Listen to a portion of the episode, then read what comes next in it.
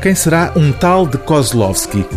A resposta a esta pergunta é este livro breve e inclassificável, tão absurdo e desconcertante como o mundo em que vivemos.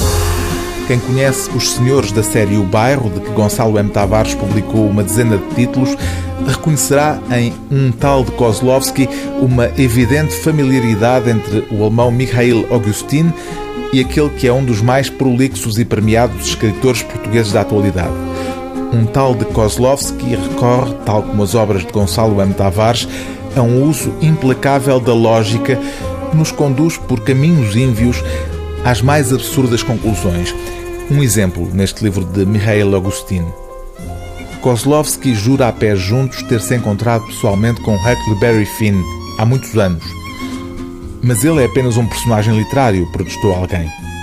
Também eu sou, disse Kozlovsky. Resultado destes textos breves, microcontos sempre com a mesma personagem, numa espécie de biografia insólita desse tal de Kozlovsky, o resultado inevitável da lógica desconcertante por detrás de cada um destes episódios poéticos é evidentemente humorístico.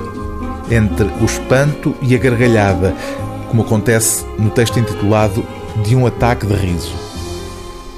Transtornado por um ataque de riso convulsivo, Kozlovsky é preso na rua e levado a um agente de saúde pública que diagnostica com olhar severo. O senhor padece de uma perda de sentido da realidade. Padece de uma perda? retorquiu Kozlovsky. Isto não é uma perda. Depois de refletir alguns instantes, o agente começa a rir convulsivamente. Kozlovsky pode então retornar à rua e, diga-se de passagem, o agente também.